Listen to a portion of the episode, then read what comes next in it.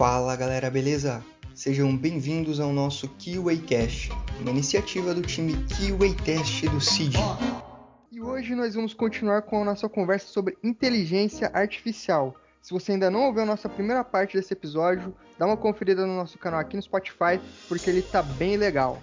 Vamos começar falando um pouco mais sobre a criação de datasets, então acompanha aí com a gente.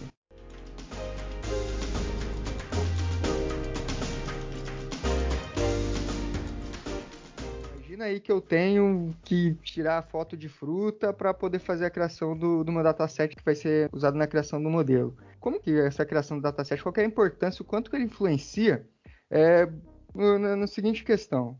A, a, foto da minha fruta, ela precisa ser uma foto trabalhada? Sei lá, precisa ter um ângulo certo, precisa ter luminosidade, ou às vezes eu posso tirar essa foto da fruta lá no pé mesmo, então de repente aqui na fruteira da minha casa, do mesmo jeito que ela tá.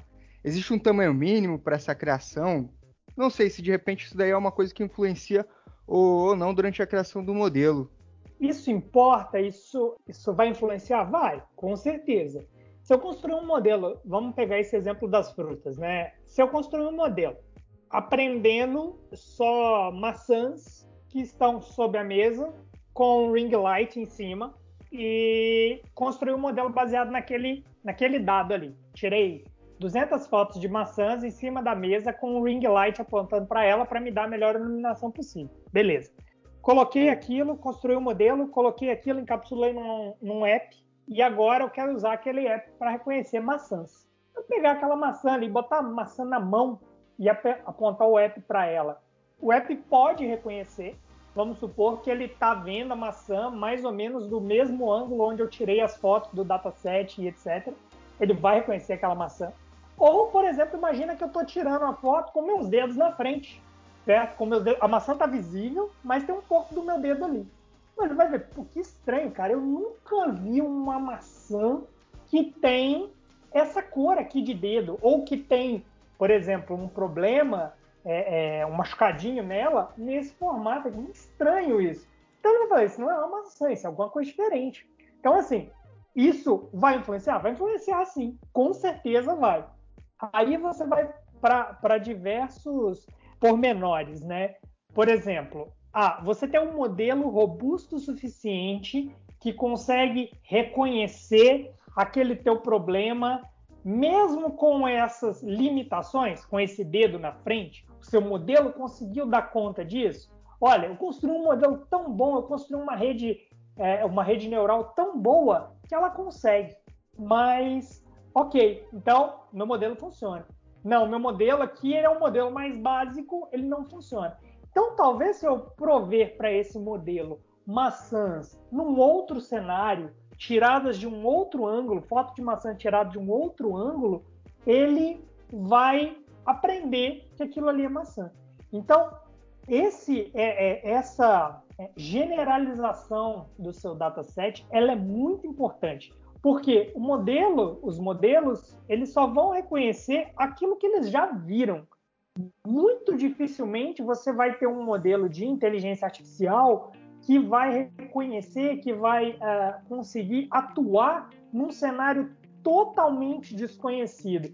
Pega, por exemplo, carros autônomos. O, o Otávio deu esse exemplo mais cedo no podcast. Carros autônomos, se você entrar num carro autônomo e for dirigir numa uma estrada que ele nunca viu, que ele não tem informação nenhuma e tal, talvez ele vai até começar ali, mas muito provavelmente ele pode ter problemas nisso. Ah, a estrada não tem as faixas do meio que ele usa para se guiar. O modelo do carro autônomo foi treinado com uma estrada onde havia faixas no meio da, da, da pista e agora não tem mais. Ele pode se perder. Então, isso é muito importante. Quanto mais generalista o seu dataset for, se atendo ao escopo do seu problema, melhor. Então, quanto mais amostras de diferentes formas e, e diferentes estruturas mesmo ele vê, melhor. Nós humanos somos assim também. Imagine que você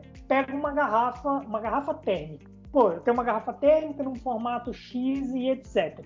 Aí chega para você aquelas garrafinhas térmicas que são uh, um, são um plástico que você enche aí que ela toma forma, não sei se vocês já viram, mas assim, ela chega para você sem forma, só um plástico assim. Você olha para aquilo, muitas vezes você não consegue identificar que aquilo é um, uma garrafa térmica. Por quê? Ah, porque aquilo ali é um objeto que, dada a sua própria referência mental do que, que é uma garrafa térmica, você nunca viu. Aquilo ali nunca se encaixou no seu modelo mental do que, que é uma garrafa térmica.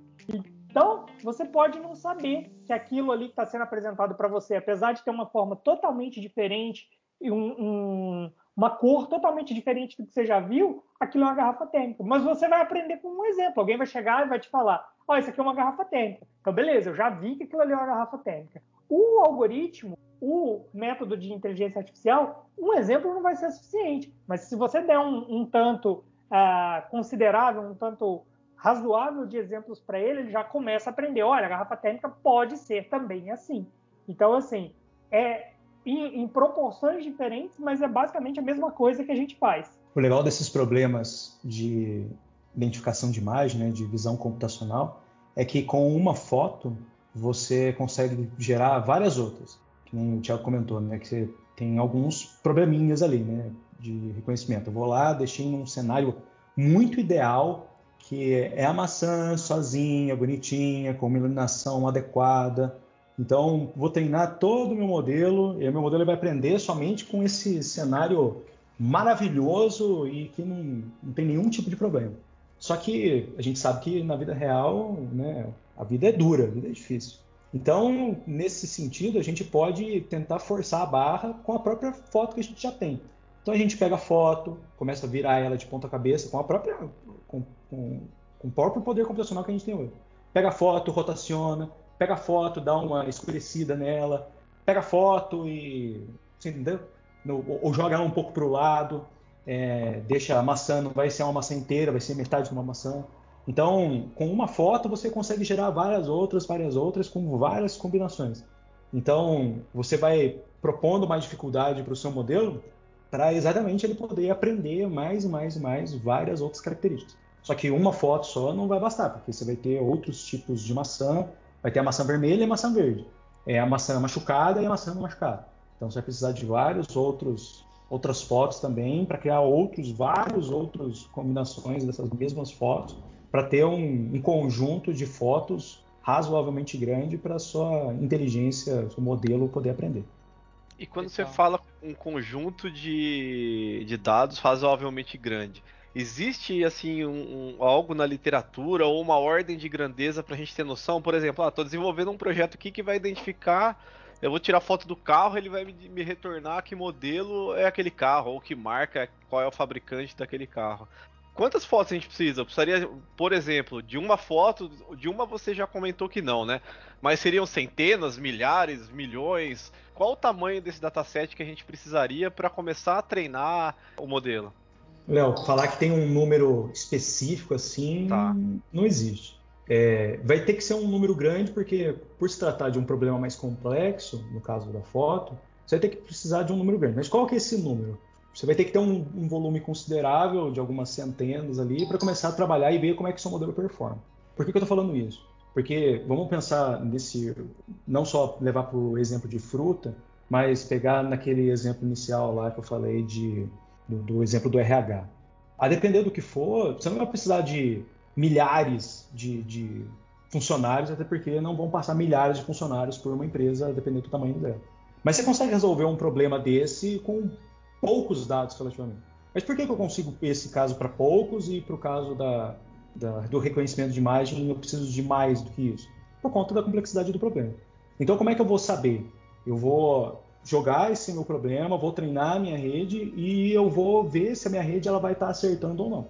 Se ela começar a performar de uma forma que eu falo, opa, legal, está indo bem, então eu não preciso coletar mais, mais, mais dados. Ah, não, eu não, não cheguei aqui no meu modelo ideal. Aí pode ser vários tipos de problema, que aí o cientista ele vai ter que tentar identificar.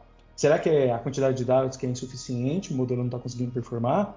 Ou se foi a rede que eu construí que não está numa estrutura legal? ou alguns parâmetros que eu utilizei na minha rede que não está legal, é, ou a arquitetura da minha rede, porque pensar numa rede é rede neural é como se fosse uma combinação de neurônios no cérebro humano. Que a rede neural ela chama por causa chama isso por conta da analogia que ela faz ao cérebro humano. Será que a estrutura, a arquitetura como uh, os neurônios dessa minha rede ela está estruturada? Será que ela está ideal? Será que é assim que eu tenho que abordar? Será que não? Então tem tudo isso dentro desse problema. Mas a princípio, quanto mais complexo o meu problema, mais dados eu vou ter que precisar. Porque, e agora levando agora para um papo mais de, entre aspas, técnico da rede neural. A rede neural ela é uma técnica tão absurda, mas tão absurda que tudo que você apresentar para ela, ela consegue aprender. Só que aí ela vai entrar numa seara que ela vai aprender somente aqueles dados. Ela não vai aprender as nuances que existem, ela não vai conseguir ser generalista. Se eu apresentar dados novos, ela vai conseguir reconhecer. É tipo aquele aluno que está lá no colégio e que bitola para responder uma prova. Então, ele pegou os exercícios e ele decorou todas as respostas da lista de exercício que ele tinha. Ele sabe resolver aquele exercício. Só que quando chega na prova, ele vai lá e ele não sabe fazer nada. Porque fala, ah, professor, mas eu não sei. Tipo Chaves, lembra? Ah, eu não sei fazer essa conta com laranja, só sei fazer a conta com maçã. Que burro, dá zero para ele. Não, mas é a mesma coisa. É, acontece a mesma coisa com, o, com a rede neural. Ela bitola de uma forma que na hora que você vai ver o negócio tá performando que é uma beleza. Ele consegue reconhecer as maçãs absolutamente bem. Só que ele só consegue reconhecer maçã que está em cima da mesa e que tem uma marquinha ali específica nela, um machucadinho específico. Se não tiver aquele machucadinho específico, ele não sabe o que é uma maçã. Então vai depender é, muito do seu problema. Por isso que não dá para definir, ah, eu vou precisar, vou cravar aqui que precisa de um milhão de fotos. Não tem como fazer isso. Mas quanto mais, entenda-se que quanto mais, melhor. Isso é uma regra, entre aspas, de ouro. Só que quanto mais, você tem um outro porém, né? Você vai ter tempo, você vai ter dinheiro a mais, você vai ter que gastar. Então você vai ter que fazer um trade-off para ver o que, que você consegue fazer. Queria fazer só dois comentários em cima desse, na verdade três em cima desse comentário do Otávio. Primeiro, esse exemplo que ele deu foi muito preciso, do aluno é, estudar para a prova. É exatamente isso que a gente, o termo que a gente usa dentro do jargão de, de redes neurais, etc., é que a sua rede não está aprendendo, ela está decorando. Literalmente isso. Isso acontece, acontece muito. Aí, encaixando isso com a pergunta de tamanho de dataset, isso também vai muito do modelo que você está usando. Por exemplo, a rede neural, a gente falou lá no começo, que ela tem milhões de parâmetros. Se ela tem milhões de parâmetros, para eu conseguir ajustar isso de uma forma satisfatória que ela generalize, que ela realmente aprenda e não decore, eu vou precisar de milhões de amostras. Eu vou precisar. Quanto mais complexo o seu modelo, quanto mais parâmetros ele tiver para ajustar, mais amostras eu vou precisar mostrar para ele, para ele aprender. Então, assim, se eu estiver trabalhando, por exemplo, num problema de, de Predição de preço de casa, que é um problema muito comum em qualquer curso de, de data science que você vai começar a fazer. Se você tem dois parâmetros só, você vai resolver aquele problema com uma regressão linear simples. Provavelmente, se você tiver ali umas 50 amostras, 20 amostras, você já consegue pegar o comportamento. Você já consegue aprender o comportamento que você tem daqueles dados. Então, até por isso, muita gente às vezes não é, faz cara feia para a rede neural, porque assim ela é, tem modelos mais simples que às vezes vão ter um resultado tão bom quanto. Esse processo que a gente está descrevendo aqui do modelo ele decorar e não aprender é o que a gente chama de overfitting. Ele aprende tão bem, tão, é, é, tão milimetricamente, baseado naquelas amostras que você mostrou para ele, que ele não sabe generalizar nada que saia daquilo. Então, isso é o processo de overfitting que a gente que a gente encontra dentro desse tipo de problema, né? E é isso.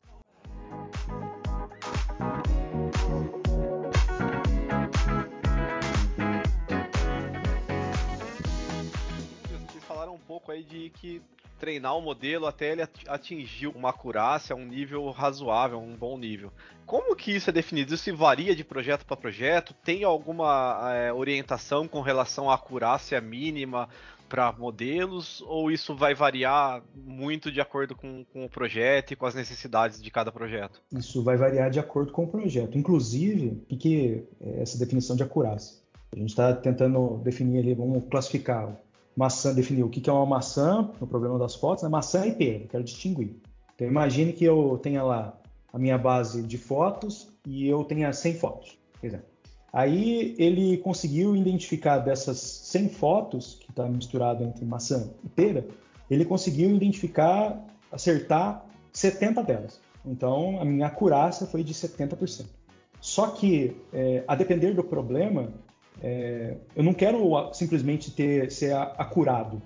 É, então, por exemplo, nessas 100 fotos que eu tive, é, 80, 90 delas são de maçãs e outras 10 são de, de, de pera.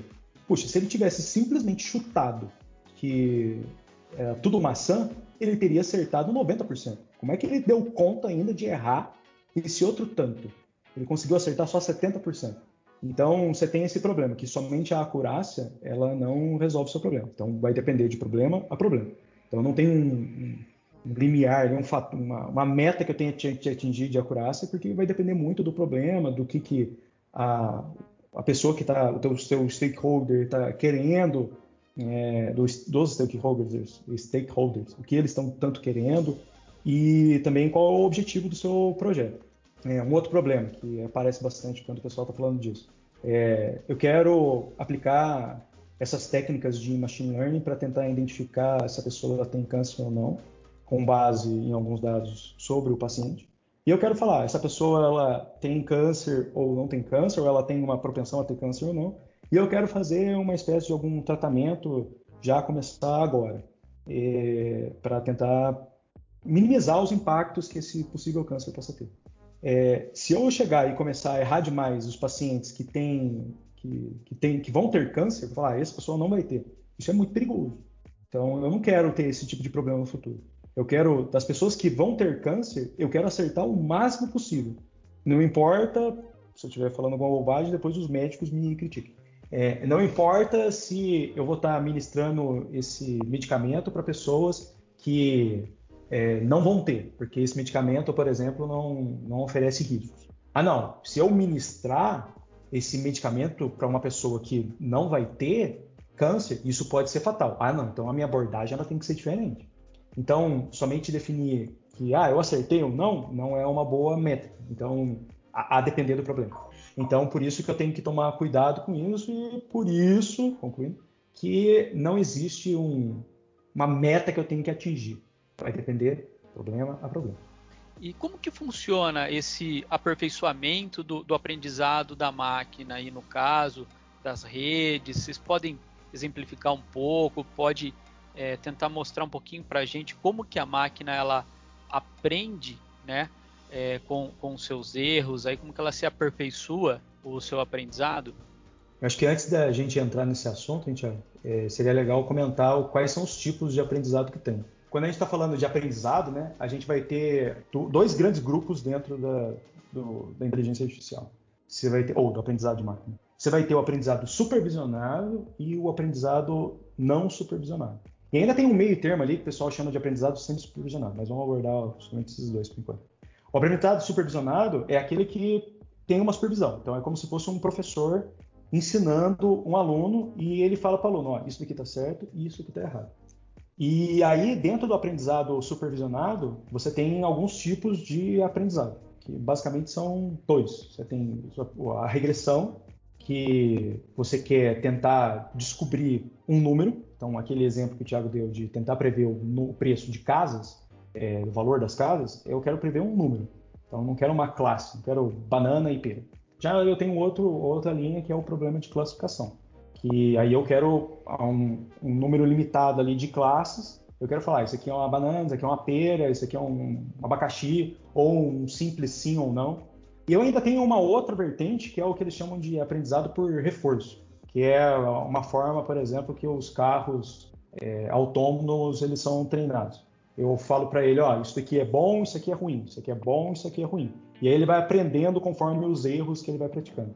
É a forma também que, é, para quem gosta de jogar, é, que aquele, quando você vai jogar contra a máquina, que o pessoal fala, que você bota o nível lá da, da máquina. Que a, você vai jogar um FIFA, por exemplo, e aí a máquina consegue saber, ah, aqui eu tenho a bola, eu preciso ir lá pro gol, eu preciso jogar, então é por aprendizado por reflexo. E eu tenho um aprendizado ainda não supervisionado, que eu não faço a mínima ideia do que eu quero, basicamente é isso, mas eu gostaria de encontrar alguns padrões aqui dentro dessa minha base de dados. E aí eu não sei muito bem o que eu vou encontrar, mas eu quero que a máquina, porque ela entende, ela tem algumas, não é que ela entende, né? que a máquina ela tem ah, alguns algoritmos já pré-programados ali, e eu falar, ah, eu quero encontrar grupos aqui e falar para mim, ó, quem que está relacionado com quem aqui. E aí eu, que é esse aprendizado não supervisionado, que o pessoal também é, usa bastante em problemas de clusterização, que é problemas de agrupamento, que era agrupar em classes. Mas tem outros tipos de aprendizado não supervisionado, não somente ah, por agrupamento.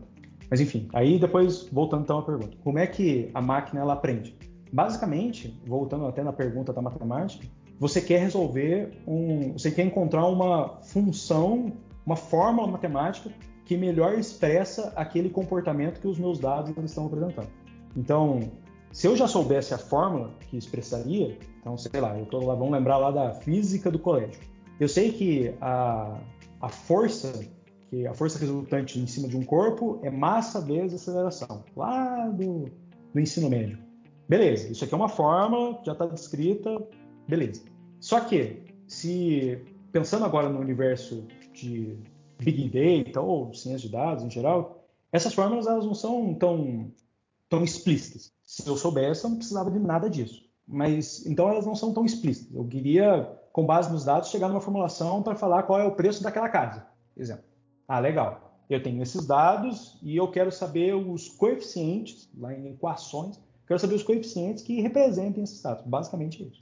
Aí então, como é que eu vou fazer então? Eu vou tentar é, pegar essa formulação que eu já pré-estabeleci, estabeleci um esqueleto dessa formulação. Então eu, tenho, eu sei que o preço da casa vai ser igual a um número que multiplica cômodos da casa mais um, um outro número que eu também não sei, que multiplica por quantidade de banheiros da casa, mais um número que multiplica o local onde essa casa está, Estou passando bem em linhas gerais, tá, gente? É, a depender de algoritmo para algoritmo é, é, uma outra forma que trabalha, mas para tentar exemplificar é melhor, acho que é a melhor forma de se entender. É, e assim por diante. Então eu coloquei lá todas as variáveis, todas as características que melhor, que conseguem melhor exemplificar, melhor exprimir a, o preço da casa. Ah, a casa, eu tenho certeza que a casa ela vai estar relacionada, ela tem uma relação extremamente direta com o seu tamanho com a área que ela está construída. Ah, legal. Então eu peguei essas informações. E aí agora que eu tenho essa formulação, esse esqueleto, eu preciso descobrir quais são esses coeficientes, esses números multiplicados por cada variável dessa, que vai dar, vai representar, uh, que melhor vai chegar no resultado daquilo que eu estava esperando. Então agora eu começo um processo de otimização desses coeficientes. E aí, quanto mais próximo eu estiver chegando do, do, da minha resposta que eu estou querendo, mais, melhor está sendo o meu modelo, melhor o meu modelo está performando, então mais o meu modelo está aprendendo. Só que em contrapartida, se meu modelo ele começa a aprender demais, demais, demais, demais, ele começa a bitolar, ele começa a sofrer de overfitting, que o Thiago bem comentou. Então eu tenho que ter um, um outro, um outro conjuntinho para eu ver se realmente essa pessoa não está só decorando. Eu tenho que aplicar uma prova, um teste nela. Aí que o pessoal no meio, eles falam que eu vou dividir os meus dados em dados de treino e dados de teste. E ainda tem um terceiro conjunto que eles chamam de validação, que é para validar se o meu modelo está indo bem ou não durante o meu treinamento. É, aí eu vou pegar meus dados de treino, vou usar eles para treinar. Então eu vou passar ele, é, o meu modelo, meu algoritmo várias e várias vezes durante esses dados, e aí ele vai melhorando esses coeficientes. Até que chega um ponto que fala, ó, eu estabeleci lá um critério de parada, senão meu modelo ele vai tentar aprender ao infinito. Eu não tenho um infinito tempo. Então, opa, cheguei aqui num ponto que eu, cientista de dados, eu previamente estabeleci. E fica a cargo de cada um, a depender da máquina, do tempo do projeto, etc. Agora eu vou pegar esses dados e vou jogar nos meus dados de teste. E vou ver se o meu modelo ele performa tão bem quanto ele estava performando nos meus dados de treino. Se ele performa bem, opa, legal, ele aprendeu. Se ele não performa bem, mas performava bem nos dados de treino, significa que ele bitolou. Então, é dessa forma que a gente tem que ver se o modelo ele aprende. Eu tenho a técnica de aprendizado dele, que é tentar otimizar esses coeficientes, E depois que ele otimizou em suficiente, eu preciso ver se ele não bitolou ou se ele simplesmente não aprendeu nada. O que, que acontece? Imagine que você tem, você tem essa função matemática, onde você não sabe os números que você vai colocar, como o Otávio já bem explicou, e imagine que você sabe aonde você quer chegar. Estamos falando aqui de um aprendizado supervisionado, certo? Então, assim, você sabe onde você quer chegar, você sabe a resposta que você quer ter com aquilo. Então, você vai lá, primeira vez que você vai usar aquele modelo, você joga qualquer número aleatório no lugar dos números que você tem que achar. Joga o número aleatório e vê se a resposta que ele deu para você bate com o que você esperava. Não, não bate. Então, beleza. Aí existem N técnicas, N formas que você vai lá nos dois primeiros números que você jogou aleatório e você faz assim: olha, deixa eu mexer esse número aqui um pouquinho para cima e esse outro aqui um pouquinho para baixo e eu vou ver se o meu modelo melhora. Você vai lá e compara a saída do seu modelo com o que você estava esperando. Ah, ficou mais perto do que eu queria. Então tá bom, então tá melhorando. Então o que eu vou fazer? Eu vou lá e vou mexer mais um pouquinho.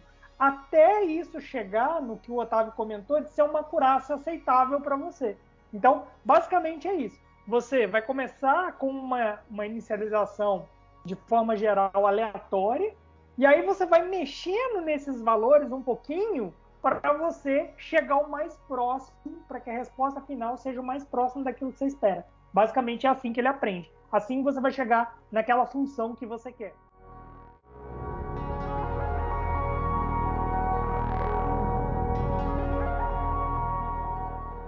É, vou até aproveitar que vocês já começaram a falar a questão do, do aprendizado, do, como que ele funciona.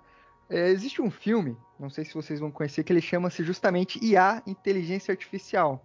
É, esse filme ele conta a história lá de, de, do primeiro menino robô que ele teria sido programado para aprender a amar, ou seja, para ele ter sentimentos. E chega um dado momento ali do filme, mas pro, pro final dele, que você, mesmo você sabendo que ele é um robô, que aquilo é uma inteligência artificial, você acredita que ele é de fato um menino. E aí eu tenho duas perguntas aqui que eu preciso da ajuda dos universitários, que é o seguinte. Primeiro, a inteligência artificial, existe essa possibilidade, ela consegue ser mais criativa do que, do que a mente humana, vamos dizer assim? E a segunda pergunta que eu também queria ajudar de vocês é porque existe essa possibilidade de, de repente, sei lá, as máquinas substituírem os seres humanos? Cara, tudo isso é muito relativo, muito filosófico. Primeira coisa, você está falando de criatividade. O que, que é criatividade para você? Por exemplo, hoje em dia existem modelos que reescrevem o final de Game of Thrones. Existem modelos que te dão ali vai lá, pega o final que você não gostou muito e ele vai lá e refaz ele para você de alguma forma. Aquilo é ser criativo? Aquilo é ser mais. É, a criatividade daquilo ali foi melhor do que a do autor? Porque é o seguinte: esse modelo ele está aprendendo com um zilhão de textos que ele leu na internet e aí ele começou a ligar as coisas. Se você disser que isso é criatividade, então, beleza, existem modelos de inteligência artificial hoje em dia que já se aproximam muito desse nível de criatividade. Existem modelos de, de inteligência artificial hoje em dia, você dá uma foto para ele e ele faz uma pintura renascentista. Ah, eu quero aqui um, um estilo Romero Brito na minha foto. Você dá a foto para ele, ele aplica o estilo Romero Brito ali. Então, assim, ele criou a sua foto, ele criou a foto, uma pintura do Romero Brito, baseada na sua foto. Então, assim, isso foi ser criativo? Então, essa é a primeira pergunta que eu acho que cada um tem que se fazer, porque isso é um conceito subjetivo de cada um, não é um conceito universal. Ah, para mim, por exemplo, né? Eu vejo uma pessoa, sei lá, fazendo crossfit andando nas, nas duas mãos pô, aquilo ali é muito legal para mim. O outro vai virar e falar, ah, aquilo ali não é muito legal para mim, não. Então, assim, são conceitos subjetivos. Isso vai ser aplicado também na criatividade. Uma pessoa escreveu um, um, um puta texto na Folha de São Paulo e aí, nossa, cara, pô, o cara tirou referência não sei da onde, não sei do que, nossa, foi criativo pra caramba. O outro, ah, eu já conhecia tudo isso, isso pra mim foi mais do mesmo. Então, esse conceito de criatividade, ele é mais subjetivo. E o outro conceito de a máquina vai substituir os humanos, tem um conceito muito interessante chamado teste de Turing. O teste de Turing, basicamente, eu não sei se vocês, vocês uh, conhecem, Ou uh, se você já existem vários filmes que falam de conceito também. O teste de Turing basicamente é o seguinte: imagina que eu entrei aqui e comecei a conversar com vocês nessa ligação, não estou vendo ninguém por vídeo, e uma pessoa sempre está respondendo, respondendo, respondendo. Beleza. No final da ligação, vocês viram para mim, ô Thiago, sabe fulano que estava lá na call com a gente? Então, aquele, aquele fulano, ele era uma IA. Ele era uma IA e ele te enganou, você não, não percebeu em momento nenhum que ele era uma IA. Então, nesse nesse quesito, a IA superou. O, o dia que isso acontecer, segundo o teste de Turing, a inteligência artificial ela já superou os seres humanos. Então, o dia que houver uma inteligência artificial que passe nesse teste de Turing, ela vai, ter, ela vai ser realmente inteligente. Então, a partir desse ponto, você pode dizer que ela vai substituir o, o, os humanos em tarefas, por exemplo, de criatividade. Agora, se você pegar em tarefas mais manuais, repetitivas, isso já está acontecendo no nosso dia a dia. Antigamente você tinha, sei lá, call center com duas mil pessoas. Hoje você tem um call center com 200 e as outras 1.800 foram substituídas por um bot que liga para uma pessoa e conversa com ele. Ou você tinha um atendimento ao cliente que o cliente ligava e ele, de novo, ele tinha 3 mil pessoas naquele setor. E agora você vai falar com um bot o bot vai encher tanto seu saco que você vai desistir de falar com ele, você vai continuar com o seu serviço. Ou então ele vai te fazer tantas perguntas e ele vai te direcionar especificamente para aquele atendente que vai resolver o teu problema. Só que vai demorar para chegar nisso. Só que nesse tempo todo você ficou conversando com uma máquina. Então ele meio que já está substituindo os seres humanos. Essa é a minha percepção. Não sei se o Otávio tem uma visão diferente. Não, concordo. E chega esse ponto da substituição, ele entra num ponto muito é, crítico, porque algumas atividades realmente elas vão ser substituídas. E começa a entrar aí um ponto sobre a ética e como que a gente tem que abordar a evolução da inteligência artificial. Já existem fóruns mundiais e, infelizmente, o Brasil ainda não participa ativamente deles, por mais que se não me engano, na semana retrasada, não faz um mês, que o Brasil, ele, o Ministério da Tecnologia, ele disponibilizou uma espécie de uma cartilha para que, que as empresas no Brasil seguissem para a forma como fosse tratar os, uh, os dados, né, e também a inteligência artificial aqui dentro do país. É, mas essa questão sobre o que, que a inteligência artificial vai substituir e o que tanto as pessoas que foram substituídas, o que tanto elas vão fazer, é tema em vários fóruns pelo mundo afora. Exemplo, quando a gente está falando de carros autônomos, o que, que vai acontecer com as pessoas que trabalham hoje de motorista? Elas vão ser substituídas. O que, que eu vou fazer com elas? Elas vão ficar desempregadas?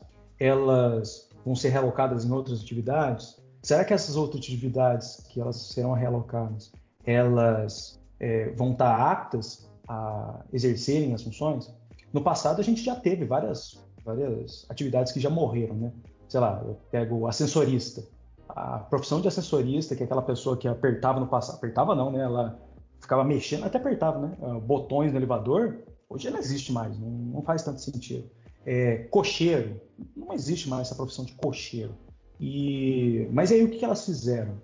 Então, até aí, é, algumas profissões elas foram migrando, foram sumindo aos poucos. Mas a inteligência artificial ela vai chegar num ponto que algumas profissões que são muito mais difundidas, elas simplesmente elas vão sumir, apagar do mapa. E aí, o que, que eu vou fazer? E essa taxa? Algumas pessoas falam que é, essas, é, a inteligência artificial ela chega para facilitar a vida dos seres humanos. Só que vai facilitar a vida de quem? são das pessoas mais. São de, é de todo mundo?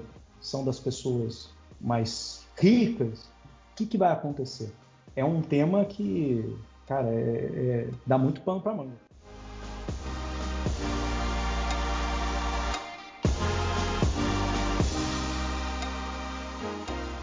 Pegando um gancho nesse assunto mais ético, eu queria complementar. Nesse sentido dos carros autônomos, é, o que, que tanto a inteligência artificial vai ter que fazer num momento que alguma coisa dá errado?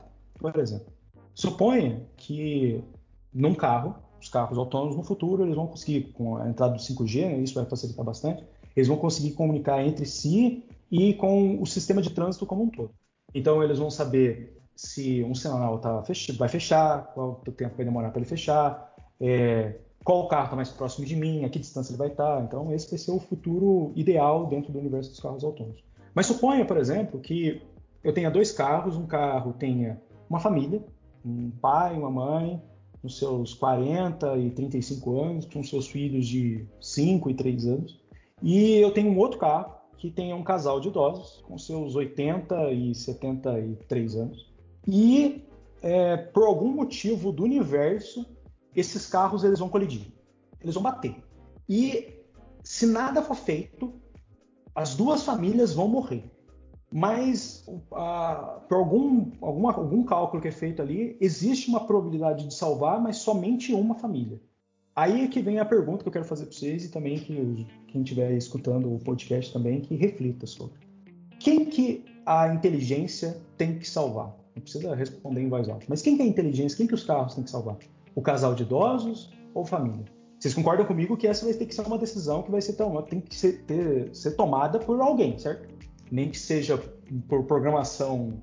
Alguém escreveu lá, if acidente e família de um lado assim ou do outro lado assado, salve tal fulano. Ou a inteligência vai ter que tomar algum tipo de ação. Vocês concordam comigo que é um negócio bem crítico, certo? Totalmente. Eu não, eu não sei se você viu, é, Otávio, se você lembra disso. Vê, você viu com certeza, mas eu não sei se você lembra disso. Quando a Uber estava testando os carros autônomos dela nos Estados Unidos, que aconteceu um acidente com um ciclista. O ciclista saiu do meio do nada entrou na frente do carro autônomo da Uber e a Uber atropelou ele e matou o cara. Foi, isso era noite. Tinha um motorista no banco, ele estava dormindo, é até engraçado ver a reação dele a hora que a câmera pega o rosto dele, porque ele toma um puta susto. E infelizmente ele bateu nesse ciclista e esse ciclista faleceu. Só que era uma situação que, assim, é, é, eu que dirijo há sei lá quantos anos, eu tenho certeza que, cara, 99,9% de qualquer motorista não conseguiria evitar aquele acidente. Porque o cara saiu do nada. Imagina você tá dirigindo numa rua escura à noite, do nada pula uma pessoa na tua frente da calçada. Você não vai conseguir ter reflexo para ver, para parar aquele acidente. Muito provavelmente você nem vai ver a pessoa aparecendo na sua frente. Que foi basicamente o que aconteceu nesse acidente da Uber e levantou basicamente essa mesma discussão, que seria quem é responsável ali pela, pela aquela tomada de decisão, sabe? Assim, além de tomar a decisão, no seu caso, né? Além de tomar a, a, a decisão de quem vai ser salvo, existe também a, a discussão de que se a IA decidir salvar alguém, quem vai ser responsável pela morte do outro? Entendeu? Então, assim, é uma, uma linha muito tênue. É uma coisa muito complicada de se dizer. Porque, assim, se fosse um humano, ele também teria que ser responsável. Então, alguém teria que ser responsabilizado. E aí tem uma, uma discussão longa, é, é, é muito complicada. É, é uma discussão, é, do ponto de vista jurídico, ela envolve diversos atores, assim, mas é uma discussão que tem que ser feita. E, e, é uma discussão que as pessoas realmente precisam pensar no sentido de, tá, de quem que é a responsabilidade?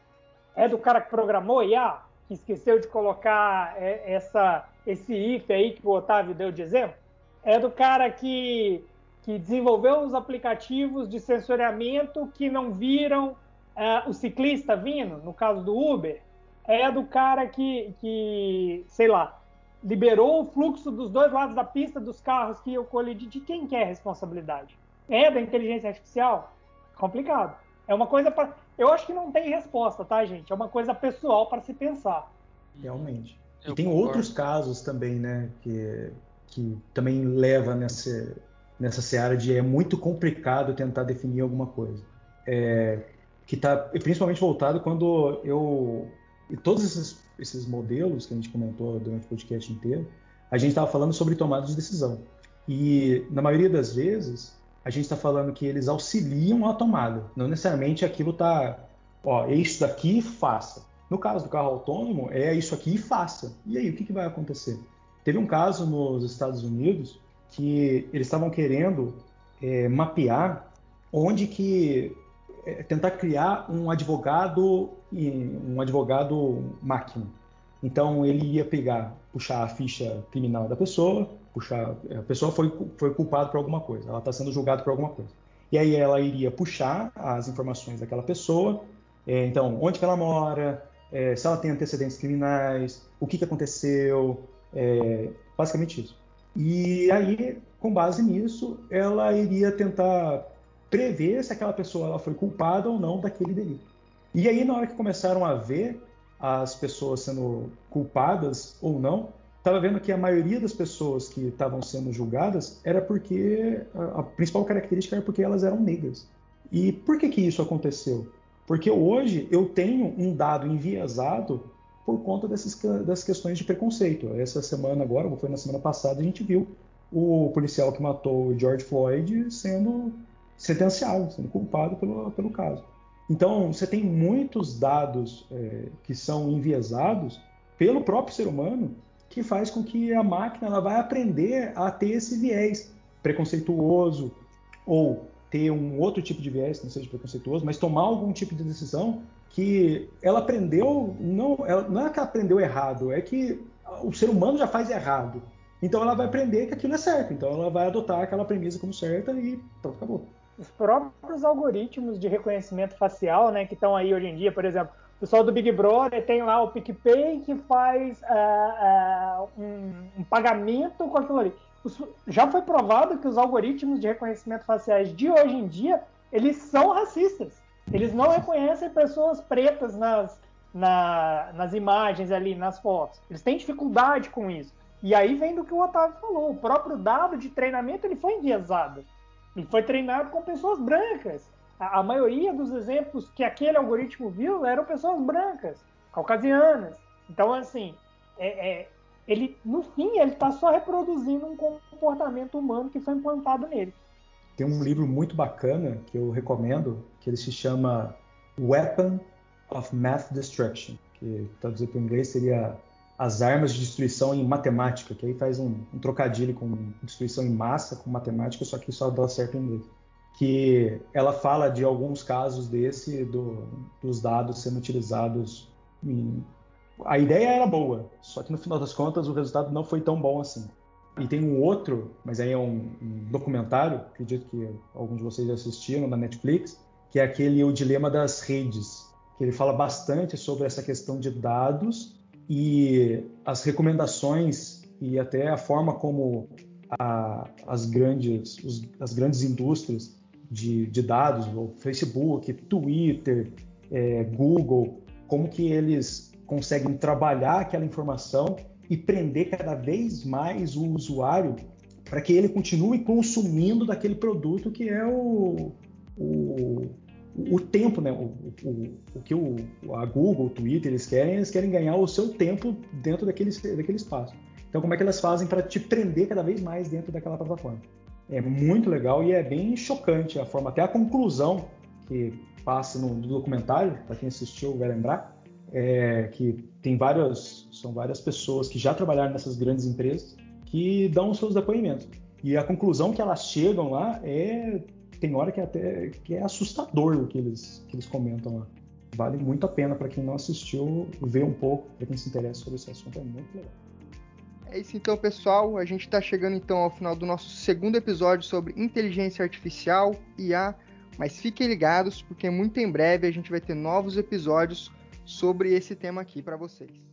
Você ouviu a mais um papo de qualidade no QAcast do CID.